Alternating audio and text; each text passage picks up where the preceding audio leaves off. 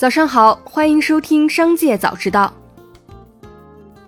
今天是十一月十号，星期五，一起来关注今日要闻。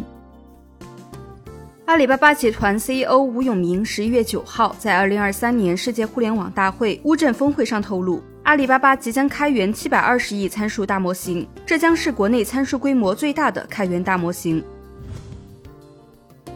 据上游新闻报道，近日有传言称，中国跨境电商巨头 Shein 正在为美股上市 IPO 进行筹备，其目标是获得九百亿美元的估值。媒体信息显示，Shein 已告知潜在投资者，其上市目标是获得八百亿至九百亿美金的估值。有知情人士称，鉴于近期市场剧烈波动，具体上市时间仍不确定。就此，记者近日致电 Shein 相关人士，但电话一直未被接听。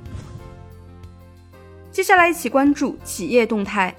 何小鹏在微博账户公开发文，称其早上与余承东就技术路线进行了探讨，但没有给出结论，只是对余承东的建议和大度表达了感谢，并感慨有时候误会后更容易成为好朋友。他表示，小鹏汽车将通过 OTA 拓展 AEB 功能，之后将会一起努力，引领智驾科技创新，共赢智能电动汽车新时代。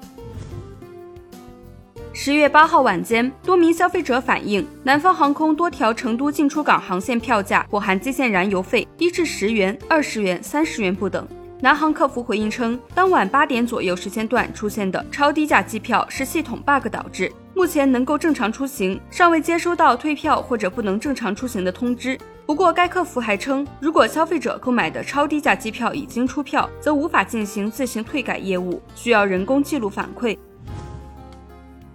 百事可乐发行三种到期时间的投资级短期债券，投资者押注美联储已经完成本轮加息周期。百事可乐发行的债券包括一年期浮息票据和三年期固定利率票据，其中讨论的三年期票据收益率较可比美债收益率溢价四十三至六十五个基点。对于特斯拉最新涨价动作，特斯拉官方客服工作人员表示，价格上涨是因为成本上浮。车辆的配置没有发生变化，车价起起落落很正常。如果说成本下降的话，那可能价格就会下来。据吉邦咨询发布的最新报告，全球智能手机市场已经连续九个季度出现下滑。只有可折叠手机品类保持增长。各家厂商在过去三个月中发布了十三款新的折叠屏手机，创下新的纪录。从供应链人士处获悉，三星计划明年将折叠屏手机推向终端市场，进一步降低价格壁垒，使其更广泛的被消费者使用。接下来一起关注产业消息。从融三六零数字科技研究院处获悉。九月份银行存款利率经历过一波全面下调，各银行一年及以上期限存款利率均呈现出断崖式下跌，为今年最大单月跌幅。十月以来，存款利率调整明显变少，中短期利率变动很少，少数银行长期利率下调，调整的银行比例不大。两年及以上长期存款平均利率环比小幅下跌，但跌幅相较九月份明显收窄。十月九号消息，杭州第十三批次十宗宅地挂牌，随之而来的是众望所归的土拍新规，土地恢复价高者得的竞价方式不再摇号。上城、拱墅、滨江、西湖、萧山、余杭六区依然限房价，富阳、临安、临平、钱塘四区房价不再设限。今年九月底，自然资源部下发有关文件，文件建议各省市自然资源部主管部门取消土地拍卖中的地价限制，建议取消远郊容积率一点零限制等。截至发稿，二十二个集中供地城市中有十九个城市已相继发布新挂牌宅地公告，包括杭州在内的十六个城市不再设置地价上限。近日，有网友在人民网领导留言板的中国人民银行党委书记板块下留言，建议取消跨行提取现金的手续费。十月八号，中国人民银行支付结算司在领导留言板上回复该名网友留言时表示，自动取款机跨行取现手续费实行市场化定价。后续，中国人民银行将积极配合国家金融监督管理总局原银保监会，认真研究网友建议。进一步推动落实商业银行清算机构降低 ATM 跨行收取手续费相关措施。最后，一起来关注国际事业。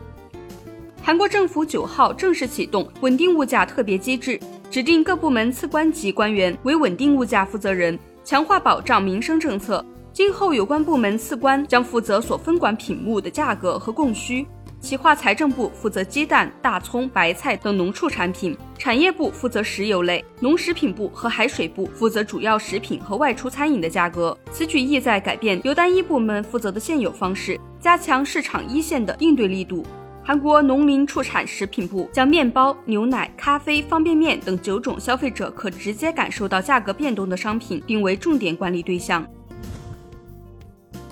当地时间十月八号晚间，美国演员工会在其官网发文表示，已与美国影视制片人联盟达成协议，持续一百一十八天的罢工活动会在当地时间十月九号中午十二点零一分正式结束。目前，劳资双方都未公开最终的协议细节，未来几天里，工会代表将针对该份协议进行投票。但以眼下的形势来看，高票通过应该不成问题。随后，这份为期三年的新协议就会正式生效，全球娱乐内容的生产中心好莱坞便将全面恢复。